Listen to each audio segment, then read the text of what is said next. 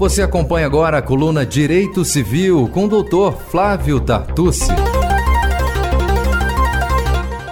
Acompanhe agora o quadro Direito Civil com o advogado e professor Flávio Tartucci. Doutor Flávio, o que seria a responsabilidade civil por defenestramento? Muito bem, Fernanda. Estamos de volta aqui mais uma vez para o nosso programa Defenda Seus Direitos, minha coluna Direito Civil.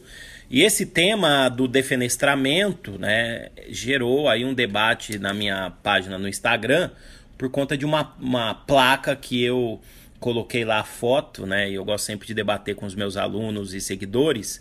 É, questões aí que vemos no dia, no dia a dia, no mundo privado, se algumas previsões que vemos por aí são válidas ou não pelo direito.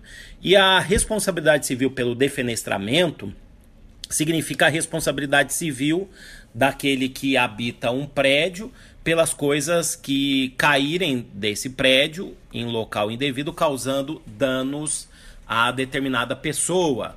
É, o tema está tratado no Código Civil, um tema antigo, né? A palavra defenestrar significa jogar pela janela, né? A origem da palavra finestra em italiano, por exemplo, é janela. E o 938 do Código Civil trata do tema, né?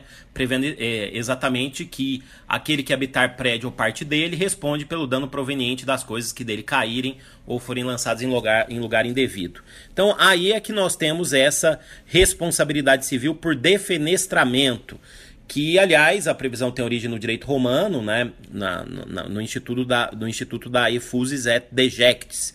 Efusis é o líquido que porventura caía de um prédio e o dejectis seria o sólido, né, um objeto sólido que caísse de um prédio e causasse dano a alguém.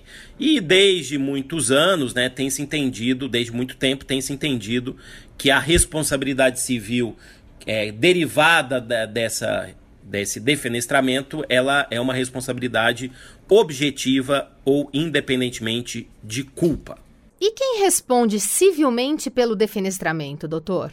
Bom, e de quem é a responsabilidade no defenestramento? Em regra, pelo próprio dispositivo legal, artigo 938, a responsabilidade é do habitante do prédio e não do dono do prédio ou do dono do edifício.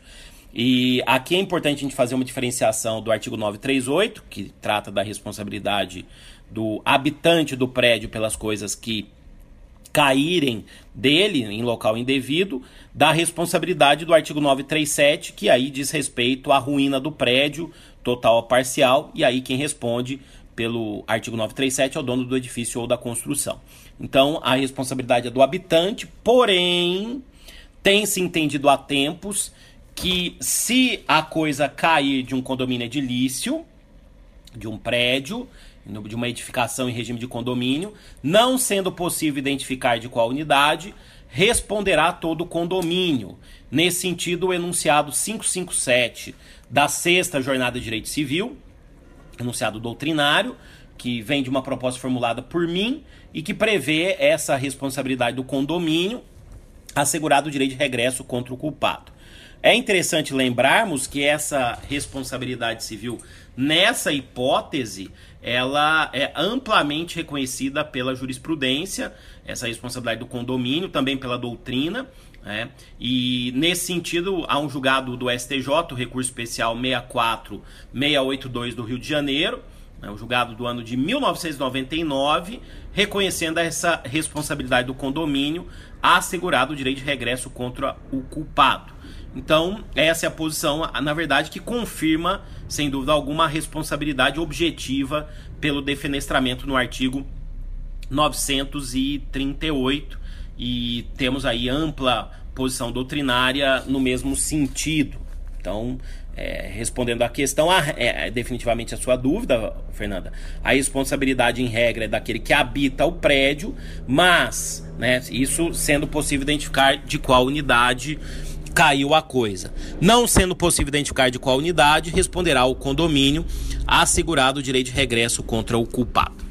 É válida juridicamente uma placa colocada nas dependências de um condomínio prevendo que não haverá responsabilidade civil nesses casos? Bem, sobre uma eventual placa que seja colocada no condomínio, e foi isso que gerou polêmica lá na minha página no Instagram, né?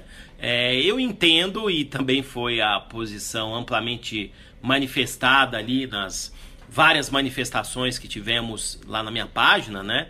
De que essa placa não tem validade. A placa que eu encontrei lá na cidade do Rio de Janeiro previu o seguinte: o condomínio não se responsabiliza por objetos que porventura caiam sobre os veículos. E o meu entendimento é que essa previsão é nula, é, mesmo havendo previsão na convenção de condomínio, essa previsão é nula, porque o artigo 938 do Código Civil trata da responsabilidade de responsabilidade civil extracontratual. E o que temos nessa placa, na verdade, é uma cláusula de não indenizar, né? E a cláusula de não indenizar, ela é nula, ela é inválida na esfera da responsabilidade civil extracontratual. Porque a responsabilidade civil extracontratual por ato ilícito, ela envolve ordem pública.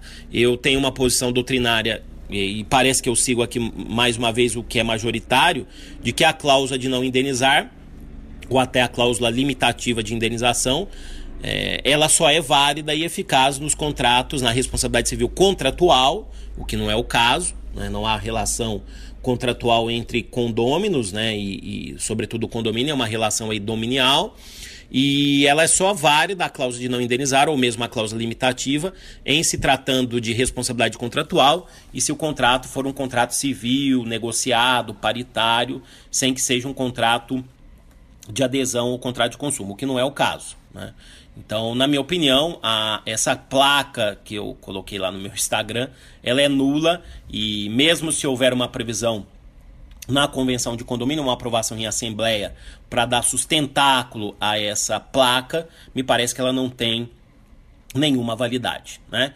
É, esse é um tema realmente interessante. Eu procuro sempre, eu tenho procurado, né, dentro do possível. É a segunda vez que eu faço isso lá na minha página no Instagram, de colocar aí essas, essas, essas realidades cotidianas, essas previsões que vemos por aí, para saber se elas têm validade ou não. Bom, em breve voltamos aqui para mais um, um debate, para mais uma questão. Fernanda, muito obrigado aí mais uma vez pela oportunidade de poder falar para todos vocês aqui da Rádio Justiça e até nossa próxima coluna na semana que vem. Tenha uma boa semana, fiquem com Deus, a gente se encontra aqui na Rádio Justiça. Até mais. Você acompanhou o quadro Direito Civil com o advogado Flávio Tartucci. Ele que é doutor em Direito Civil pela USP, mestre em Direito Civil Comparado pela PUC São Paulo e professor, o Dr. Flávio Tartucci estará toda terça-feira aqui no Defenda Seus Direitos, tirando dúvidas e comentando algum assunto ligado ao direito civil. Muito obrigada, Dr. Flávio, até a próxima semana. Defenda seus direitos.